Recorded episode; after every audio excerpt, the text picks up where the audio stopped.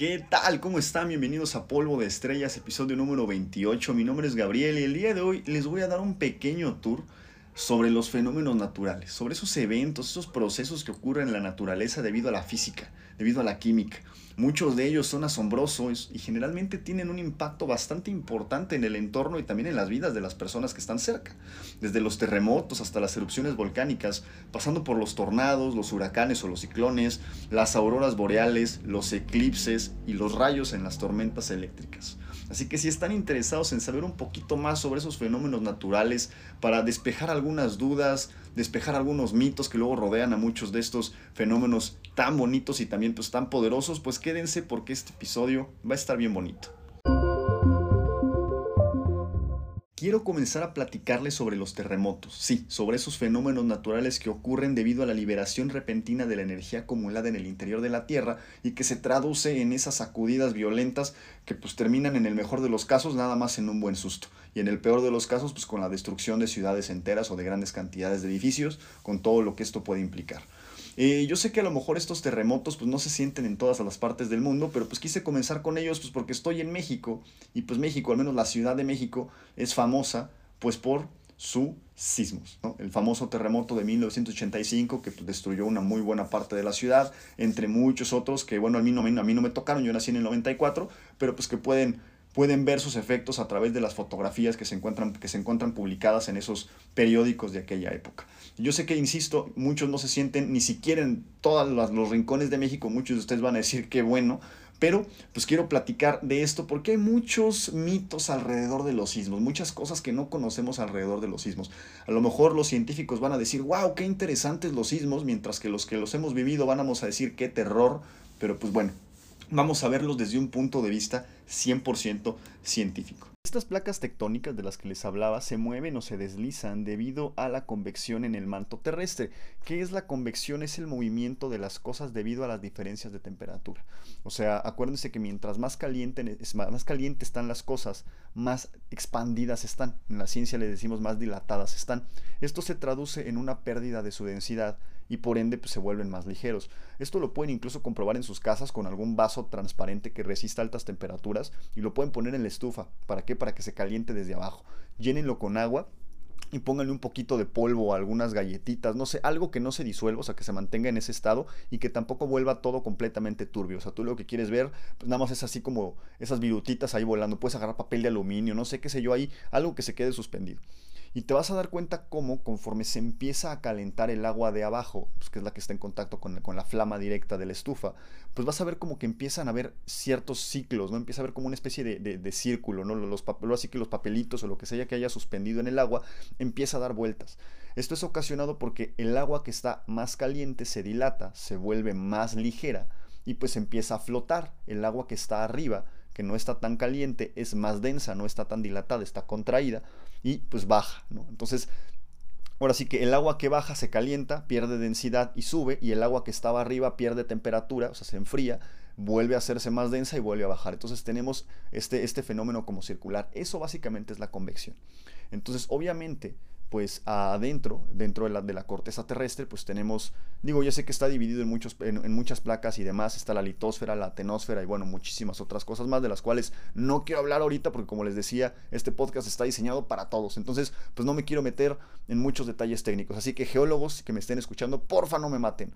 Eh, pero bueno, básicamente la Tierra está formada de la siguiente manera. Tenemos como una corteza superior, la, corteza más externa, digo, y, quitándonos de, ¿cómo se llama?, de, estos tecnicismos que a veces pueden complicar las cosas. Y esta corteza es dura o es bastante más rígida que el interior. Obviamente, insisto, tenemos muchas más capas que tienen cada una sus nombres, pero básicamente quédense con la idea de que la parte superior es como una especie de cobertura dura la parte interna está líquida, es la cámara, bueno, está llena de magma, de rocas fundidas y de silicatos y muchas otras cosas que están fundidas. Y la parte más interna de la Tierra vuelve a ser sólida. ¿Por qué? Pues por las fuerzas de compresión a las que están sometidas, ¿no? la gravedad, la intensa gravedad que se concentra en el centro. Entonces, pues básicamente es como si la Tierra fuera una especie de paleta, ¿no?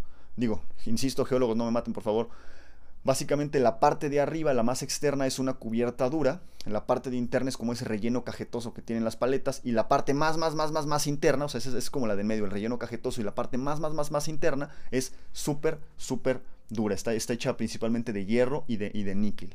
Eh, pero bueno, entonces, obviamente, pues eh, la, parte, la parte de en medio, esta parte donde se encuentra la roca fundida, pues está caliente pero conforme estas rocas se acercan a la superficie, este magma se acerca a la superficie, se enfría, gana densidad y así como le estaba pasando al agua y a las virutitas de polvo que pusiste en este ejemplo que te estaba dando del agua, pues empiezan a bajar y a subir por las diferencias de densidades, lo mismo le ocurre al magma. Entonces esto pues empieza a generar movimientos que hacen que las placas tectónicas se desplacen de un lado hacia el otro vamos a decir que pues no se mueven tan rápido como nos gustaría, se podría decir que son como caracoles gigantescos, o sea, no se mueven mucho, insisto, por las dimensiones que tienen, y además estamos hablando de cosas que están pues entre líquidas y semisólidas, ¿no?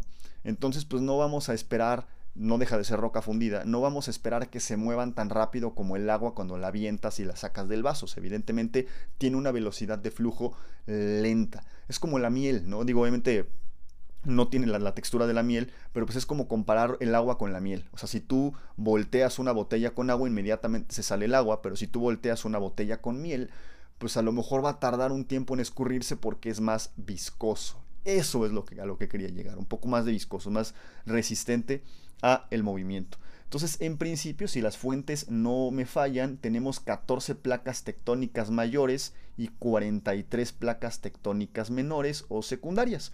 Conforme estas se empiezan a mover, pues algunas de ellas liberan energía, otras chocan, otras se rompen, se fracturan, porque no pierdan de vista que son cosas principalmente rígidas.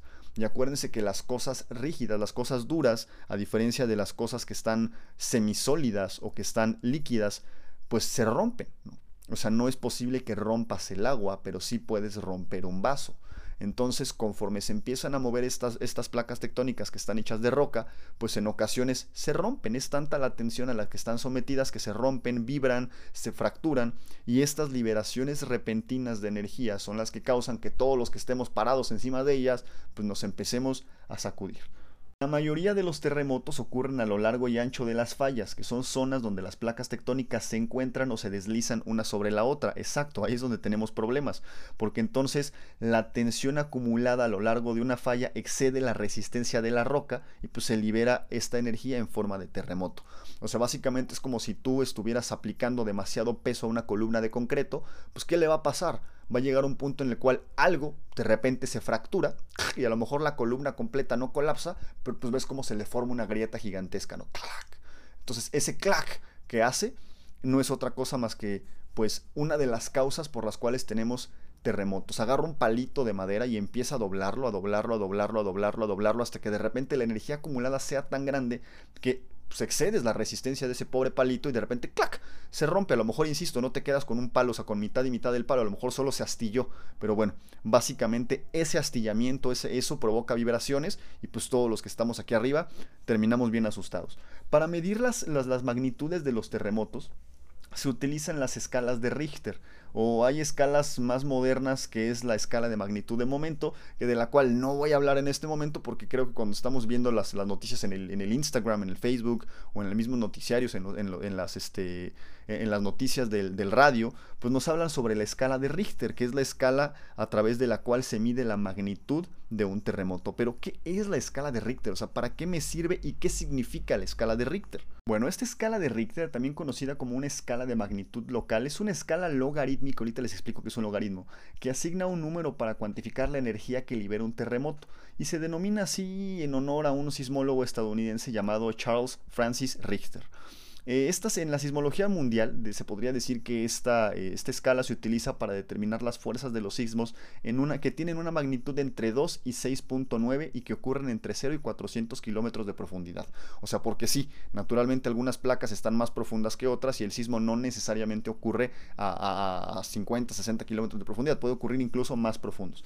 Desgraciadamente los medios de comunicación suelen confundir las escalas y entonces pues para referirse a eventos eh, pues, sísmicos se considera incorrecto decir que un sismo fue de magnitud superior a 7 en la escala de Richter, pues porque la escala de Richter no está diseñada para medir magnitudes superior al 6.9. Sin embargo, es muy común que tú estés escuchando las noticias, ah, terremoto en no sé dónde y de una magnitud de 8.5. Pues ya empiezas a tener errores ahí. Pero insisto, al final de cuentas, pues ya tenemos como la escala de Richter que conocen los científicos y la escala de Richter que conocen los medios de comunicación que no son equivalentes. Para poder medir los sismos de, con una magnitud superior a 6.9, desde 1978 se encuentra, se encuentra con la escala sismológica de magnitud de, momento. Y esta se trata de una escala que discrimina mejor entre los valores pues, que se encuentran en, en, los extremos, ¿no? En, ahora sí que en magnitudes grandes. Eh, básicamente Richter desarrolla esta escala pues, para poder tener de alguna manera, obviamente la hace en colaboración con alguien más, creo que se llamaba se apellidaba Gutenberg, me acuerdo de, su apellido Gutenberg, no recuerdo el nombre, que ellos estaban, ellos trabajaban en California, trabajaban en el Instituto Tecnológico de California y pues trataban de eh, separar el gran número de terremotos pequeños con mayor frecuencia de los terremotos más fuertes y más destructivos que ocurren con menor frecuencia. Entonces básicamente pues ellos desarrollaron ahí ciertos este, ciertos aparatos, hicieron varias equivalencias y pues entonces eso fue lo que sacó lo que hicieron que, sacara, que sacaran esta escala de, magnitud de, intensidad de los sismos. Dado, dado, que durante sus procesos de experimentación se dieron cuenta que la energía liberada era bastante grande, pues les resultó más fácil en lugar de utilizar una escala decimal como estamos utilizada, acostumbrados, perdón, por ejemplo, para medir la temperatura, ah, pues son 5 grados Celsius, 7 grados Celsius, 8 grados Celsius, se dieron cuenta que la diferencia entre las magnitudes de los sismos era tan grande que decidieron utilizar una escala logarítmica, es decir, una escala de potencias. Eso quiere decir que la diferencia de un punto en la escala de Richter es una diferencia de un orden de magnitud. O sea, por ejemplo, un terremoto en la escala de Richter que tenga una intensidad de 4 es 10 veces más potente que uno que tiene una intensidad de 3 y así sucesivamente. O sea, uno que tiene una intensidad de 5 es, es 10 veces más intenso que uno que tiene una intensidad de 6. O por ejemplo, ojo, el movernos un número en la escala de Richter aumenta un 0, ¿ok? O sea, por ejemplo, un terremoto en la escala de Richter que tiene un número de 3 va a ser 100 veces menos potente que uno que tiene en la escala, que uno que tiene un número de 5, ¿no? Porque acuérdense que de 3 a 5 hay 2, eso quiere decir que son dos ceros. 1 y dos ceros, eso es 100. Entonces, con esto nos vamos dando cuenta por qué pues a veces hay diferencias Obviamente eh, esto es muy subjetivo, ¿no? Pero tú los percibes muy diferente un sismo de 5 a un sismo de 6 dices, ah, caray, es que de 5 no, apenas si se sintió, y de 6 sí sentí que se movió, pues no sé, donde yo estaba chambeando, ¿no? Estaba ahí cruzando la calle y se sintió el sismo, pero pues, solo fue un punto, no, pues sí es un punto en la escala de Richter, pero recordemos que la escala es logarítmica, entonces es un orden de magnitud, o sea, es un 0 es un cero a la derecha del 1, entonces ese sismo de magnitud 6 fue 10 veces más potente que el sismo de magnitud 5. Para que se den una idea, los sismos que son menores a 3 generalmente no son perceptibles y muchos de ellos ocurren alrededor de, pues, por ejemplo, los microsismos, esos que son de menos de 2, ocurren alrededor de 8000 por día. Interesante, siempre está temblando. Eh, los que son de menos, de, de menos de 2.9 pues también no son perceptibles, ocurren alrededor de 1000 por día. Los que están entre 3 y 3.9, la gran mayoría de las personas no los pueden sentir, rara vez provocan daños y ocurren alrededor de 40.000, 49.000 por año. Por ahí después siguen los de 4, entre 4 y 4.9, que pues a lo mejor pueden generar que, algunos objetos que tenemos en las casas se nos muevan, que no sé, esas figuritas de acción que tenías puestas ahí en tu, en tu repisa se caigan, y pues es de estos ocurren alrededor de 6, eh, entre 6 y 7 mil por año. Después empezamos a tener los que ya están un poco más moderados, que oscilan entre 5 y 5.9 en la escala de Richter, porque también está la escala de Mercalli y hay otras escalas, pero bueno, centrándonos en la escala de Richter, que es la más famosa, tenemos entre 5 y 5.9, pues esto ya puede ocasionar eh, daños en, en ciertas edificaciones débiles o que estén mal construidas o que estén ya sentidas y pues en general son débiles y ocurren alrededor de 800 por año. Después ya empezamos a tener los que están un poco más fuertes. De hecho, las escalas, los sismógrafos mexicanos, según yo, se activan cuando el sismo es superior al 6 en la escala de Richter. Entonces, mientras sea menor a 6, pues a lo mejor de repente sentiste que se empezó a mover. Digo, no sé cómo sea en otros países, pero aquí en México, hasta donde tengo entendido, es después de 6. Este, pues a lo mejor sentiste que se movió algo, no sonó la alerta sísmica, pues sí, sí fue un sismo, pero no se activó la alerta sísmica porque no superaste el umbral de activación.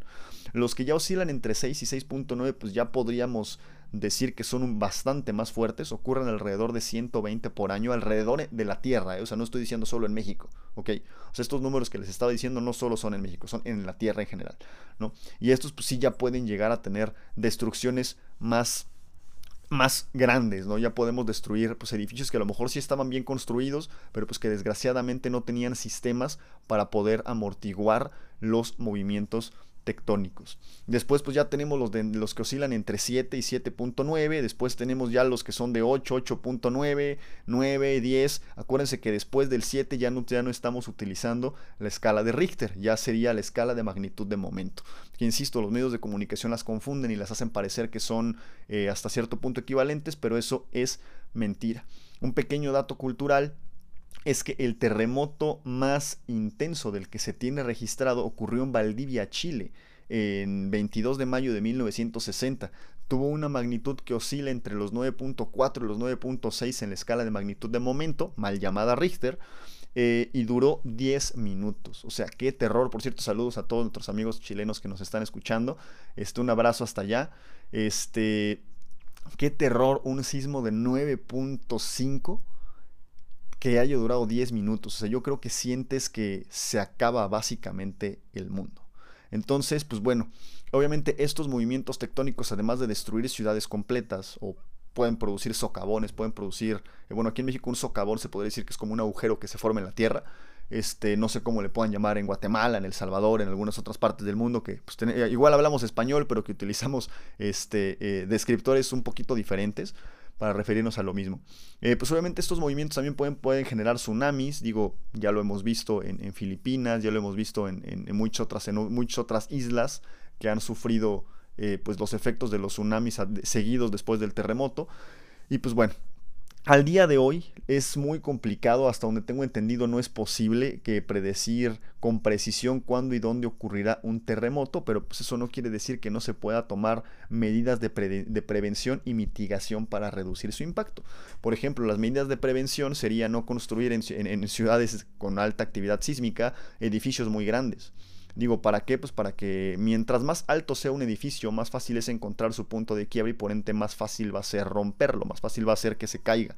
Entonces, eh, pues construir edificios achaparrados, edificios gruesos, eh, de, de buenos materiales, podría generar más resistencia a los sismos, ¿no?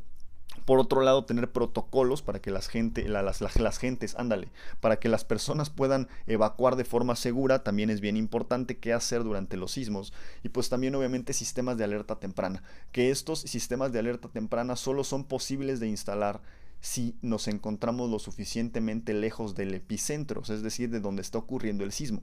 Básicamente, más o menos las, las ahora sí que la, velocidad a la que se mueven las ondas, las, las, vibraciones en la Tierra es de alrededor de 4 kilómetros por segundo. Es extraordinariamente rápido. Entonces, si yo tengo el epicentro aquí a 8 kilómetros de distancia de mi casa, pues tengo dos segundos desde que ocurre el sismo en el epicentro hasta que yo lo siento. Básicamente es imposible tener una alarma. O sea, en dos segundos a lo mejor yo alcancé a decir, ¡Ah! y pues ya, ya se cayó la casa, bueno, ya se empezó a mover la casa. Esto aplica cuando estamos a una distancia razonable, lo, lo suficientemente grande como para que el tiempo que tarde en llegar la perturbación, la vibración, pues me permita salirme de donde me encuentro. Esa es la razón por la cual en ciudades como San Francisco, por ejemplo, no tienen una alerta sísmica, simplemente pues porque la falla de San Andrés les queda enfrente y pues el sismo ocurre y en menos de, en menos de 5 segundos la ciudad ya se está sacudiendo. Entonces pues no puedes tener un sistema de alerta, o sea, básicamente pues te enteras ya que te estás moviendo, por un lado. Por otro lado, respecto a la predicción, pues yo sé que luego por ahí hay gente que dice que los puede predecir y demás. Lo cierto es que es bastante, bastante complicado porque recordemos que las placas tectónicas se están moviendo de maneras, pues sí son predecibles, o sea, sabemos hacia dónde van más o menos, pues, pero tenemos la rotación de la Tierra alrededor del Sol, la rotación del, bueno, la, la, órbita es elíptica, entonces eso hace que la gravedad que sentimos en diferentes épocas del año en la Tierra es diferente. Ojo, la gravedad que experimenta la Tierra hacia el Sol Eso quiere decir que la Tierra pues, se aplasta y se estira conforme se mueve alrededor del Sol. Lo mismo le ocurre a la Luna. Y eso pues, puede modificar el movimiento de las placas tectónicas, la misma rotación de la Tierra, la rotación de la Luna alrededor de la Tierra. O sea, tenemos demasiados factores como para que sea factible predecirlos. Entonces, pues bueno, Digo, yo sé que a lo mejor aquí en México ya se empezó a hacer famoso, de hecho se hacen muchos memes al respecto de que septiembre es el mes de los sismos, porque consistentemente han ocurrido sismos más o menos alrededor de la misma fecha. Y si bien esto podría ayudarnos a establecer un modelo matemático que nos permita predecir en qué momento y dónde van a ocurrir los sismos. Bueno, en dónde está bien complicado. Es que, híjole, está bastante difícil. Pero bueno, si bien esto nos podría ayudar, al día de hoy hasta donde tengo entendido, o sea, estamos hablando de agosto, primeros días de agosto del 2023, por si este podcast lo escuchan en unos 10 años, no se han puesto de acuerdo los científicos sobre eso. Eso quiere decir que seguimos sin tener un modelo válido, científicamente válido, que nos permita realizar predicciones de los sismos. La gente ya está trabajando en ello, o sea, tengan certeza de que ya están intentando trabajar en ello, pero pues no, no es como hacer enchiladas, diríamos aquí en México, ¿no? No es no es como cocinarte un, huevito, revuelto, ¿no? Así, así de fácil. Es bastante más complicado por todos los fenómenos naturales que les estaba platicando, ¿no? O sea, eh, los efectos del sol, los efectos de la luna, entre muchas otras cosas. Entonces, cuando los científicos se pongan de acuerdo y lo publiquen, creo que va a ser un hitazo. Yo espero de todo corazón que esto se pueda realizar. Sin embargo, es, lo veo al día de hoy todavía un poco, un poco lejano. Vamos a dejarle hasta ahí de los sismos o con los sismos y vamos ahora a pasarnos a las erupciones volcánicas. ¿Y por qué quiero platicarles sobre las erupciones volcánicas? Pues bueno, pues porque también los volcanes siempre me han fascinado desde niño, pero también estamos, en, bueno, al menos en mi caso estoy en Ciudad de México y acuérdense que este podcast, pues generalmente a veces lo voy improvisando conforme voy, amigos, amigas me hacen preguntas, o a veces pues voy en el carro, veo algo y digo, ah, no manches, les voy a platicar de eso y luego se me va la idea porque no lo apunto, evidentemente no saco el celular cuando voy manejando, qué terror, pero pues bueno, Ahorita me asomé por la ventana y pues estoy viendo el Popocatépetl, el Iztaccíhuatl, que son los volcanes al menos más famosos aquí alrededor de la Ciudad de México. Y pues dije, bueno, pues vamos ahora a hablar de las erupciones volcánicas. De manera muy básica, una erupción volcánica es un fenómeno natural en el que el material fundido, como magma, o sea, roca fundida, cenizas y gases, son expulsados desde el interior de un volcán hacia la superficie de la Tierra. Estas erupciones, esta, expulsión de gases y magma, pues pueden variar en su intensidad y naturalmente pues, sus efectos. Desde pequeñas emisiones de lava o a lo mejor de ceniza y gases, comúnmente llamadas aquí en México como fumarolas, hasta explosiones de orden bíblico, como por ejemplo la destrucción de la ciudad de Pompeya debido a la erupción del Vesubio por ahí del año 79 de este calendario hasta otras erupciones más eh, actuales, como por ejemplo la, de, la del Tambora en Indonesia en 1815, la del volcán Laki en Islandia, la del Krakatoa en Indonesia en 1883, la del Nevado del Ruiz en Colombia en el, en el 1985 o el Monte Pelí en Francia. Digo, perdónenme los franceses si lo pronuncié mal, pero es, es, una, es como Pelé con doble E al final y, una, y un acento en la E intermedia. Estas son algunas, no digo no todas, de las erupciones más eh, famosas que ha tenido el mundo. Digo, insisto, no son todas, han habido otras bastante más, más grandes, eh, como por ejemplo la, la, la poderosísima erupción de, la caldera de la Garita en Estados Unidos que ocurrió más o menos hace 2 millones de años y dejó un cráter que oscila por ahí de los 35 a 50 kilómetros de diámetro y eso pues cambió drásticamente el planeta. imagínense esa, esa, ha sido, esa es la que hasta donde tengo entendido es la, la, que se conoce en los libros como la erupción volcánica más grande del mundo. Pero bueno, las causas de las erupciones volcánicas son el resultado de la actividad geológica en el interior de la Tierra. El magma, que pues, como les venía platicando es roca fundida y gases, se acumula en la cámara magmática. Cuando la presión y el calor lo vuelven, se vuelven suficientemente intensos, pues el magma asciende, busca una manera de salir y pues generalmente se empiezan a formar, eh, pues ahora sí que estas, estas eh, pues estas montañas con, la forma característica de los volcanes y pues obviamente el magma empieza a escapar. No necesariamente se tiene que formar una montaña de este estilo para que pueda haber una, un volcán. De hecho, por ejemplo, hay muchísimos volcanes en el fondo del mar y básicamente el magma, la roca fundida, se encuentra en eterna lucha contra el mar. Mientras el mar lucha desesperadamente por apagarlo, pues el magma continúa desesperadamente buscando un camino de salida y sigue saliendo. Entonces, pues bueno, ahí tenemos esos, esos volcanes subterráneos, hasta por ejemplo la aparición de islas. Digo, eso se ha registrado desde hace mucho tiempo que pues, de repente pues, tomas una foto, pasan algunos años, vuelves a tomar otra y pues ya hay islas que no había ahí. Pues, ¿Cómo salieron? Pues bueno, justamente es porque el magma está buscando alguna manera de salir.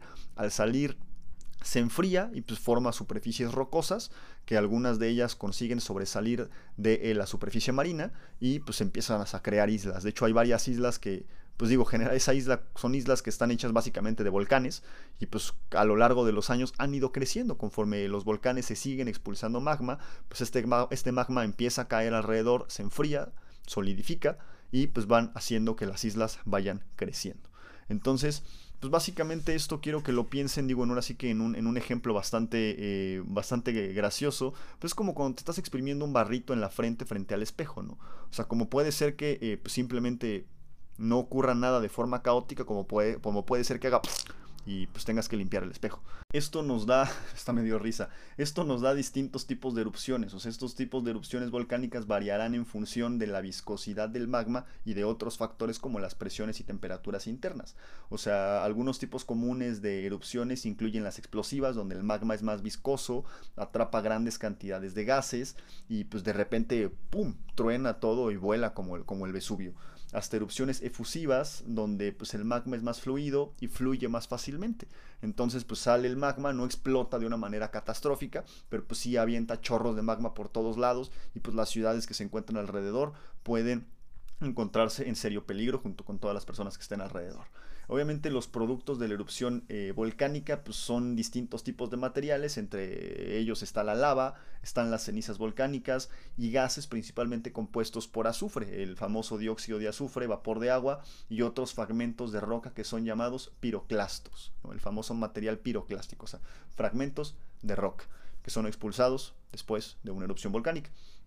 Eh, estos gases como el dióxido de azufre pues, son eh, conocidos porque al entrar en contacto con el agua forman ácidos, ácido sulfuroso, ácido sulfúrico, dependiendo del estado de oxidación de este, del azufre, y pues estos ácidos generan lluvias ácidas. Son las razones por las cuales aquellas ciudades que se encuentran alrededor de volcanes activos, generalmente sus estatuas se degradan más rápido que las estatuas que se encuentran en ciudades pues que no están alrededor de volcanes. Digo, obviamente tenemos factores como por ejemplo la contaminación, la acidificación del aire, bueno, no la acidificación del aire, la acidificación de la lluvia debido al dióxido de carbono que se, que se disuelve en el agua, pero pues bueno, son uno de los factores. Estas erupciones volcánicas naturalmente pueden generar sismos, o sea, la liberación de energía es tan repentina que sacudes la tierra alrededor y pues las ciudades o lo que sea que se encuentre alrededor pues puede, puede estremecerse naturalmente. Eh, también pues es no, normal que al aventar este material piroclástico, aventar cenizas, aventar gases, pues estas cenizas lleguen a la atmósfera y en el mejor de los casos solo cae como lluvia ácida o en el peor de los casos, por ejemplo en el caso de los de esta de, la erupción más grande de la caldera de la garita, de la erupción más grande de, un volcán en la historia de, de la Tierra, pues pueden generar que sea tanto el material piroclástico, tanta la cantidad de cenizas, tanta la cantidad de gases que sean liberados, que se forme una capa protectora alrededor de la Tierra y esto puede ocasionar una glaciación. ¿no? Entonces, este, pues digo, naturalmente se forma una capa protectora de cenizas que impiden que la luz del sol entre durante el tiempo que tarden las cenizas en volver a depositarse y eso pues, puede ocasionar que las temperaturas en la Tierra disminuyan de forma dramática. Obviamente para que eso ocurriera, básicamente tendrías que explotar el volcán completo, o sea, no tendría que ser un evento de verdad de, proporciones bíblicas, por, por llamarla de alguna manera, para que pueda ocurrir algo así y pues no, no duraría mucho tiempo. O sea, básicamente el tiempo que tarde en, depositarse esa ceniza podrían ser semanas, algunos meses en el, peor de los casos y pues hasta ahí. Eh, ¿Es posible, Gabriel, predecir las, eh, las erupciones volcánicas? Pues al igual que, las, que, que los sismos, la respuesta es no. O sea, no tenemos una manera de monitorear lo que se encuentra allá abajo. Digo, tenemos eh, sismógrafos, tenemos muchos sistemas de superficie que nos ayudan a darnos eh, cuenta pues, si, si, hay movimientos anómalos eh, dentro de la Tierra. Pero así como que podamos decir, mira, el magma está fluyendo ahora hacia la derecha y ahora hacia la izquierda, para arriba, para abajo, para el centro y para otro lado. Pues no, no los tenemos al día de hoy. ¿Podrá ser posible el desarrollo de ellos? No lo sé Muchas de las cosas que se creían imposibles hace 70 años, el día de hoy las estamos utilizando, como por ejemplo los celulares y el sistema de conexión inalámbrica, digo con cosas con las que había soñado Nikola Tesla, ahora el Wi-Fi. Y pues bueno, insisto, ya las estamos usando ahora, así que a lo mejor en unos 50 o 60 años es posible hacerlo. Sin embargo, al día de hoy no contamos con la tecnología necesaria para realizarlo, así que lo único que nos queda para poder prepararnos para una erupción volcánica es simplemente vigilancia y prevención. De hecho, hace tiempo tuve la oportunidad de estar con unos muy buenos amigos. Saludos al buen Jaime hasta, hasta, hasta Michoacán, Uruapan. Este, allá y justamente me llevaron a conocer pues un volcán que se había formado hace poco. De hecho, estábamos recorriendo por ahí la, zona, es bastante turística, había bastantes personas y pues todavía alcanzas a ver los chorros de vapor de agua, obviamente mezclados con un poquito de azufre, da ese, da, ese olor característico y pues estás viendo así como el, vapor de agua fugar de algunas partes, ¿no? Este, pues todavía se, obviamente no, no debes de acercarte a ese lugar porque está muy caliente, pero este, pues las alcanzas a ver a la distancia, ¿verdad? Entonces, pues bueno, ahora sí que esto ocurre a lo largo y ancho del mundo. En mi caso me tuve la oportunidad, gracias a ellos, de presenciarlo en vivo y a todo color, sentir, el, digo, había por allí algunos lugares donde fugaba tantito vapor de agua así chiquito y pues acerqué la mano y se siente súper caliente. Este, y pues bueno, tuve la oportunidad de estar por ahí, llevado, conducido por mis amigos y también por la curiosidad científica, este, pues para, acercarme a, esta, a estas cosas. Entonces, muchísimas gracias. Y pues bueno, creo que hasta aquí le podemos dejar con los volcanes. Obviamente pues los volcanes han cambiado a lo largo y ancho de la historia de la Tierra la forma de la Tierra. O sea, desde la aparición de montañas hasta la desaparición de las mismas después de que un volcán hace explosión. Y pues básicamente como le hacen los trucos de magia. Ahora lo ves y ahora no lo ves. Bueno, después de hablar de sismos y de eh, volcanes, ahora creo que toca salirnos un poco de México e irnos con nuestros vecinos del norte. Saludos a todos los que nos escuchan en los Estados Unidos, eh, sobre todo los que están en Texas, porque el día de hoy vamos a hablar sobre los tornados. Sí, los tornados, esos fenómenos atmosféricos súper violentos caracterizados por una columna de aire en rotación en forma de vórtice, o sea, en forma de remolino, pues, que se extiende desde una nube de tormenta hasta la superficie de la Tierra y pues son conocidos por su forma de embudo, esa forma cónica y pues evidentemente por su capacidad destructiva. Digo, yo sé que han habido muchas películas sobre terremotos, han habido muchas películas sobre volcanes y pues también hay muchas películas sobre tornados. Incluso también hay una película donde los tornados tienen tiburones y puedes viajar en el tiempo. Pero bueno, eso es tema de otro podcast que no es polvo de estrellas. Entonces, este, es, historia real. Hay una película que se llama Sharknado, que es un tornado que tiene tiburones. Pero bueno, dato cultural que a lo mejor no necesitaban saber, pero que ahora ya saben. Eh, los tornados se forman en condiciones bien específicas durante tormentas bastante severas. Se requiere, pues básicamente, muchas cosas, o sea, una, una combinación de factores eh, importantes, como por ejemplo una atmósfera inestable, grandes cantidades de humedad, vientos en diferentes, eh, vientos en diferentes direcciones, con diferentes temperaturas y una fuente de corriente en forma de chorro. O sea, ya sé que pareciera que necesitas que los astros se alineen, pues sí, o sea, básicamente sí necesitas que los medios astros se alineen para que pueda ocurrir un tornado, pero pues por la frecuencia con la que ocurren, te das cuenta que no es tan complicado que los astros se alineen. Digo, estoy diciendo esto de los astros de forma irónica, o sea, realmente no, este, no, no, son, no son los astros los que se tienen que alinear, sino todas estas condiciones climáticas para que ocurra un tornado. Cuando esas condiciones están presentes, ocurre una, una, corriente ascendente dentro de una tormenta que puede hacer que el aire que se encuentre alrededor se incline y gire, generando un vórtice, o sea, generando un remolino. Entonces, en ese momento, pues empiezas a ver cómo de la nube empieza a bajar un cono, como con forma así de, espiral, se acerca a la Tierra, se acerca a la Tierra, hace contacto y en ese momento tienes un tornado. Y al igual que para los sismos que tenemos las escalas, eh, pues en el caso la más famosa es que es la, es la de Richter, la de Mercalli, la de magnitud de momento, pues en este caso tenemos la escala de Fujita, que es para medir la intensidad de un tornado. Pero a diferencia de la escala de Richter, donde estamos midiendo la intensidad de la energía liberada gracias a los sismógrafos, en este caso estamos midiendo la intensidad de un, tornado en la escala de Fujita debido a, bueno, en función de los daños causados por el mismo. Ahora sí que los tornados pues tienen distintas categorías, van desde la categoría 0, que son simples remolinos, que creo que esos los hemos visto, pues a lo mejor cuando vas en un día de campo de repente ves así la, la, polvareda ahí elevándose, hasta el escala, el, ahora sí que el nivel 5 en la escala de Fujita, que pues básicamente tienes un tornado cuyas velocidades en los vientos superan los 450 kilómetros por hora unos datos culturales, es el tornado más devastador que ha tenido en la, historia de la humanidad, lo que ha ocurrido en la historia de la humanidad. Ocurrió el 26 de abril de 1989 en Bangladesh, donde más de mil personas perdieron la vida y los vientos oscilaban entre los 350 y los 420 kilómetros por hora. Más de 150 kilómetros cuadrados fueron destruidos por este tornado. Y ahora es donde surge una pregunta. ¿Los tornados ocurren siempre sobre la Tierra? Pues la respuesta es no. O sea, si las condiciones que les platicaba anteriormente se cumplen sobre el mar, pues entonces vas a tener un tornado sobre el mar.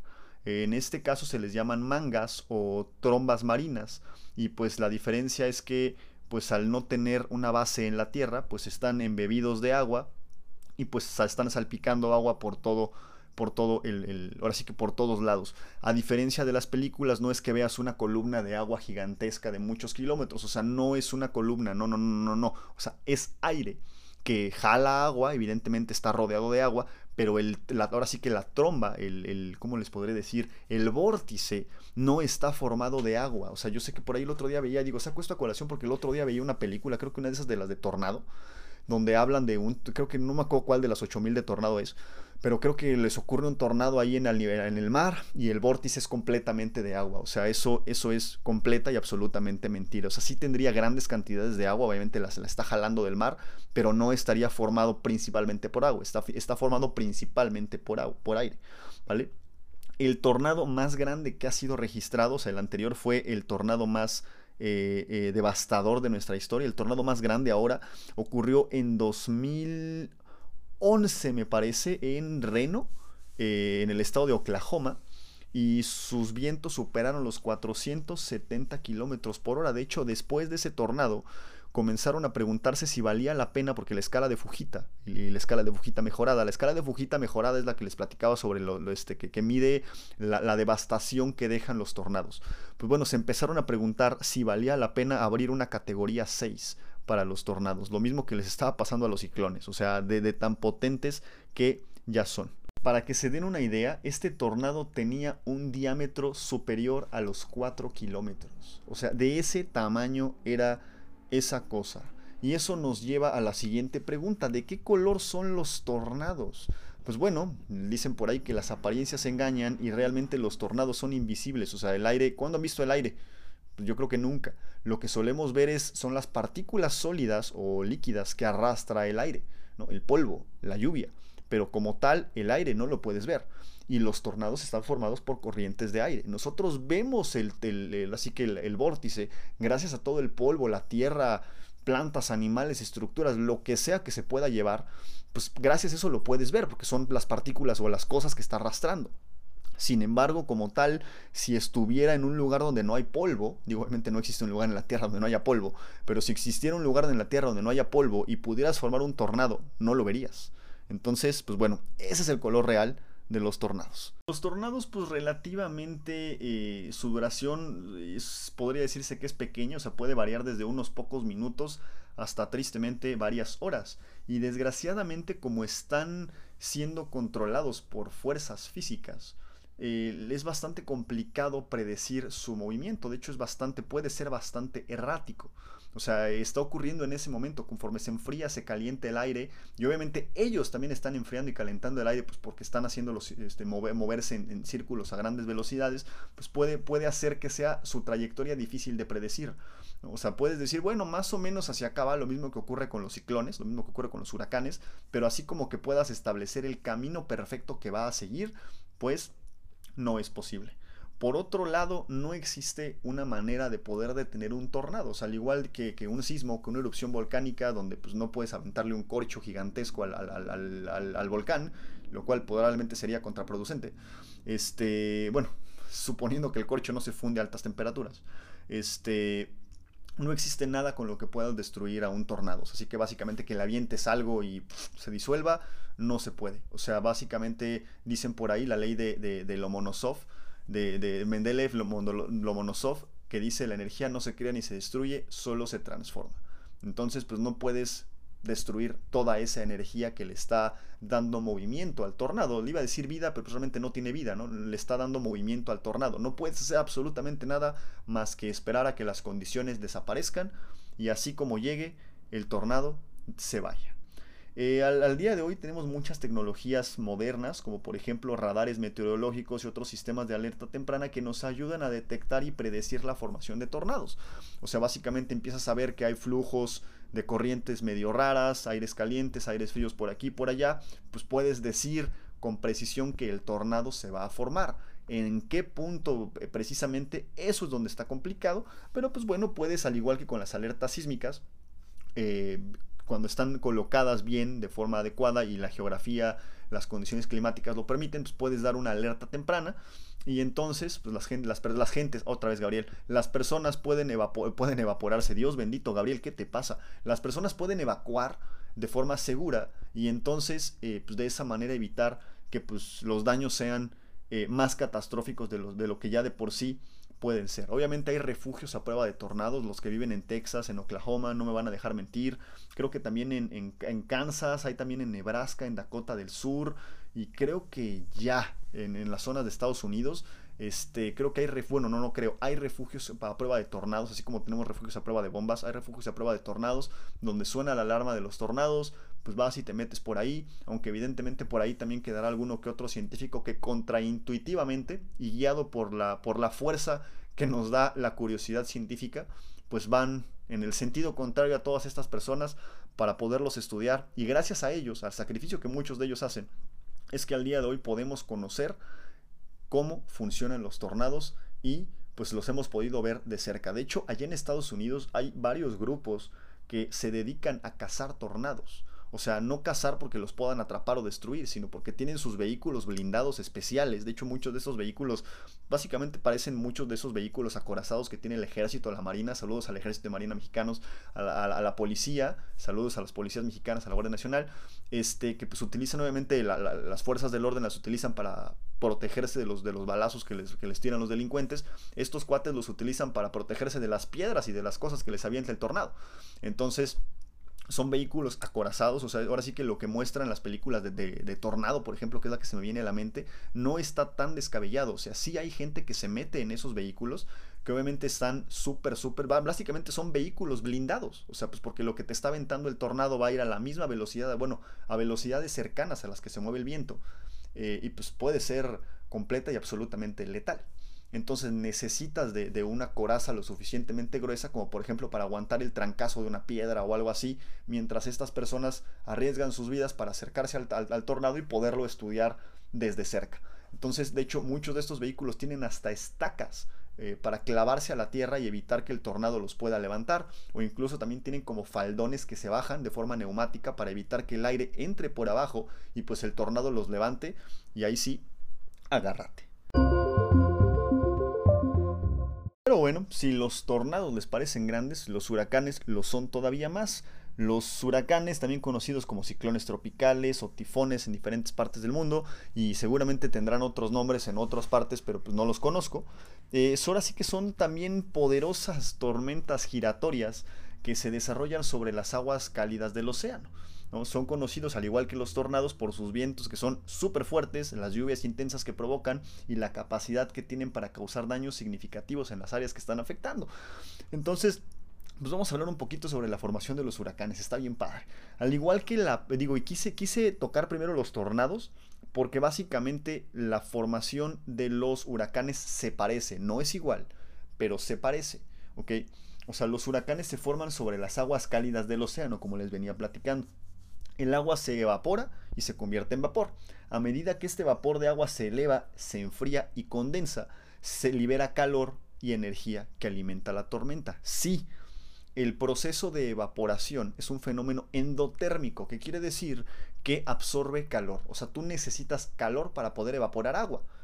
Esa es la razón por la cual cuando sudas te enfrías. O sea, tú sudas, liberas agua, liberas agua, liberas sudor, agua, agua y sal esta agua se evapora, se lleva el calor de tu cuerpo y por eso te enfrías.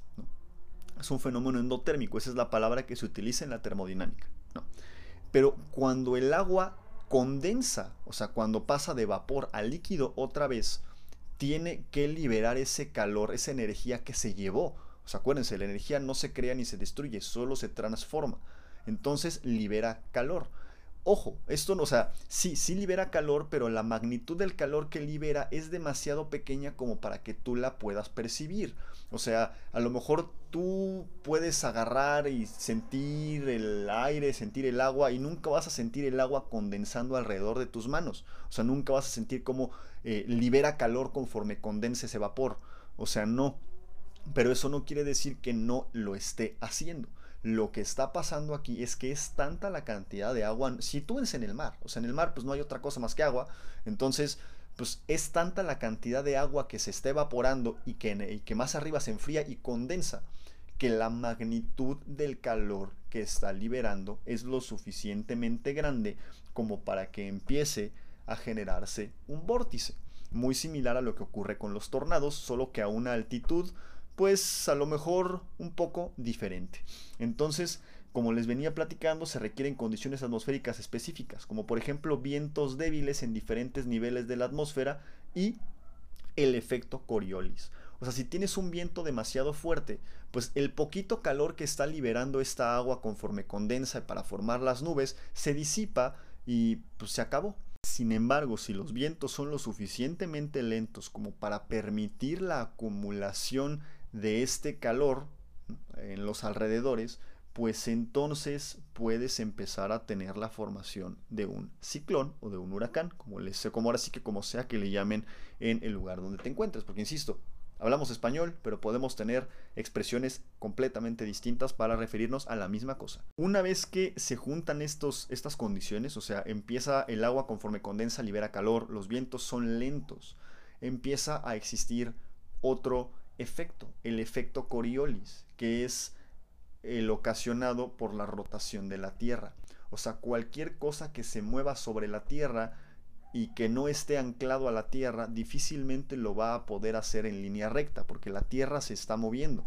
Tú te estás moviendo con ella, pero si no estás anclado a la Tierra, probablemente la velocidad a la que te muevas sea diferente a la velocidad a la que se mueva la Tierra. Entonces, visto desde el espacio, tú podrías ver que esta persona, que a lo mejor no está anclada a la Tierra, se mueve, pero como que en forma circular, en forma como, como curva, ¿no? Porque él se está tratando de mover en línea recta, pero mientras la Tierra se mueve de forma independiente a él, en vez de describir una recta, pues está describiendo una curva. Imagínate, de, imagínatelo de la siguiente manera. Imagínate que la casa donde tú estás se está moviendo, pero se mueve de manera independiente a ti.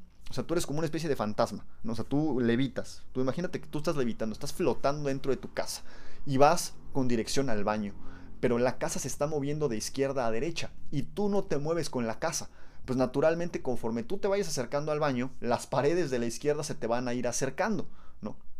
Tú crees que te estás moviendo en línea recta, pero realmente no es así. O sea, bueno, sí, sí te estás moviendo en línea recta, pero visto desde el espacio, pues como que al moverse la Tierra y tú te estás moviendo de manera independiente, pues da la sensación de que te estás moviendo en forma curva. No, no da la sensación, te estás moviendo de hecho en forma curva. Entonces eso es lo que ocasiona que los vientos se empiecen a remolinar, que las nubes se empiecen a remolinar.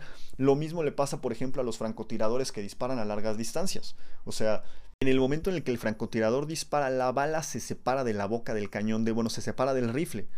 Y en ese momento la bala ya no está anclada al piso, o sea, la bala está pues, no flotando, va viajando en el, en el aire. Sin embargo, el francotirador y el objetivo siguen anclados en la tierra, porque están parados en la tierra. Y la tierra se está moviendo, mientras la bala ya no se está moviendo con la tierra. Entonces, si tú fueras la bala y tú vas volando como si fuera la bala, a largas distancias, ojo, esto solo aplica a largas distancias, ¿ok? Pero a largas distancias tú, vas en línea recta y verías como si de repente el objetivo se te está yendo para un lado. Y dices, puta, ¿por qué? Pues porque tú ya no te estás moviendo con la Tierra, pero la Tierra sí se está moviendo con el objetivo.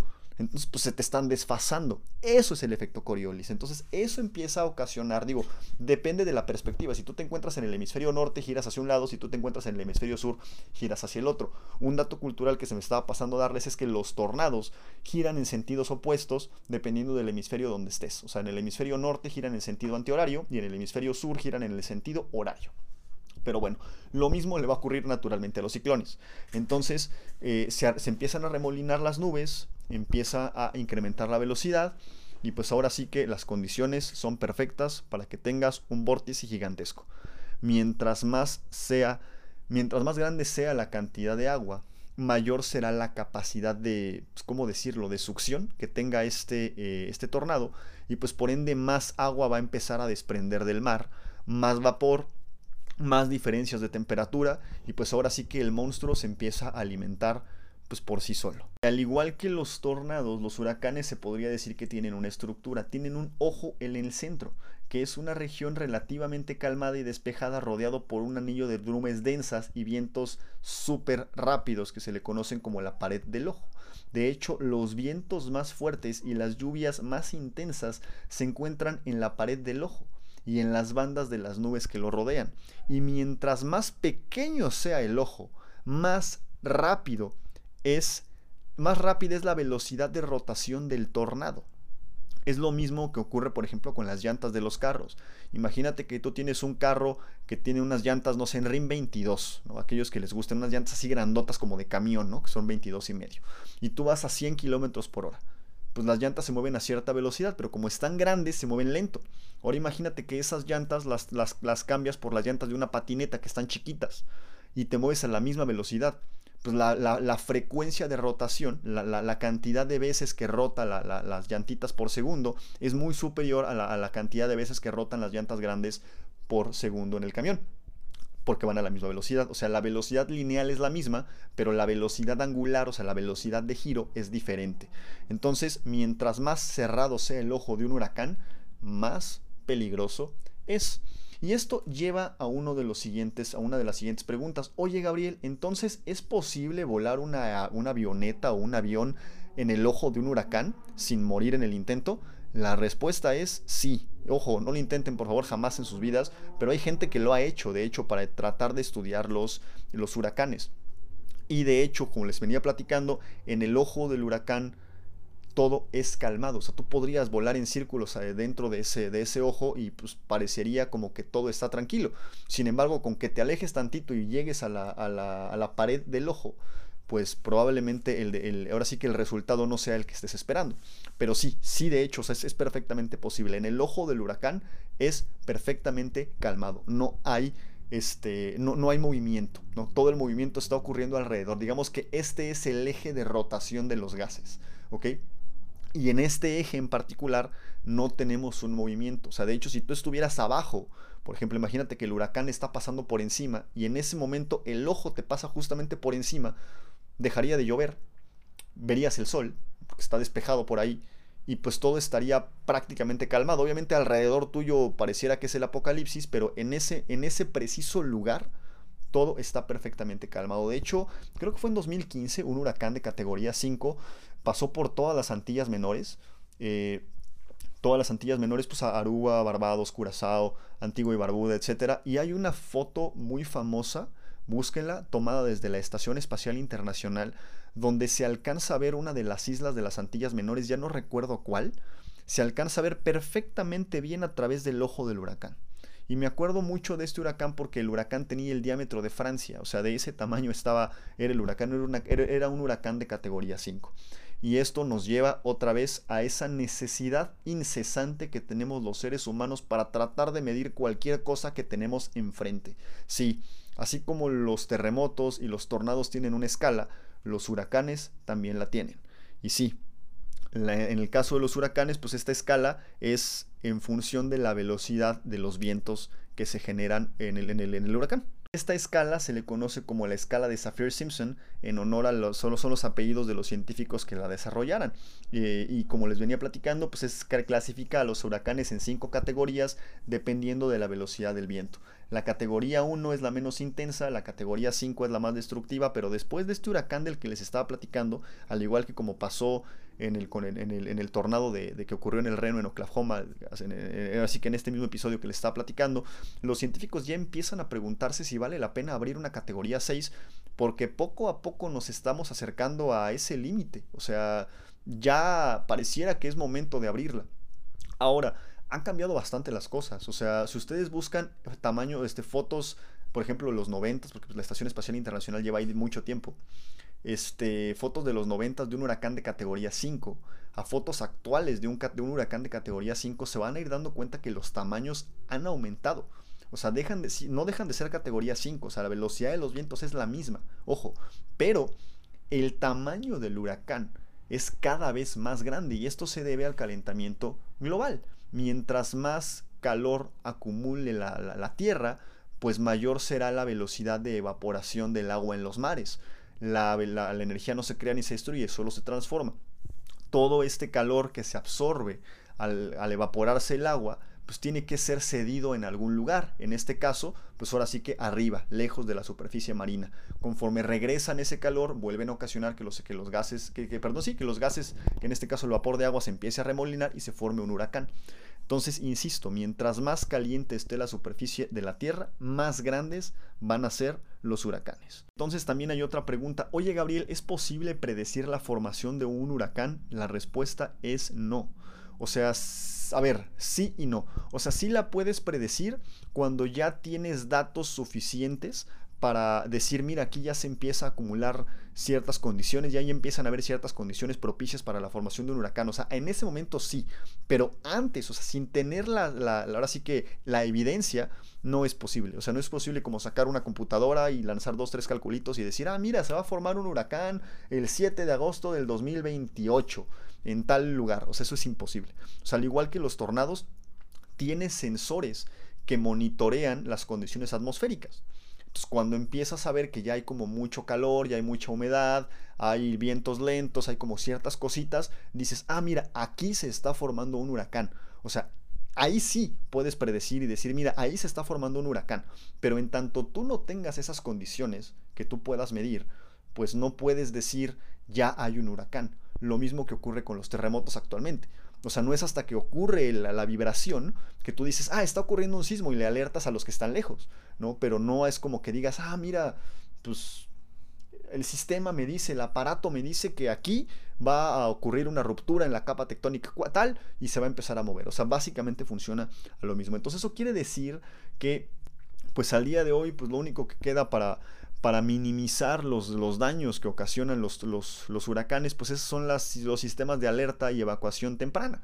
Básicamente cuando se forman los huracanes en el mar y ya medio conocemos sus trayectorias, digo que al final de cuentas, insisto, son predicciones, o sea, no podemos conocer con precisión la trayectoria que va a seguir, pues debido a la gran cantidad de factores que se encuentran involucrados en, en el movimiento de los, de, los, de los huracanes, pues podemos decir, mira, más o menos para allá va, ok, pues entonces pues sálganse de ahí porque pues chance y les pegue el huracán.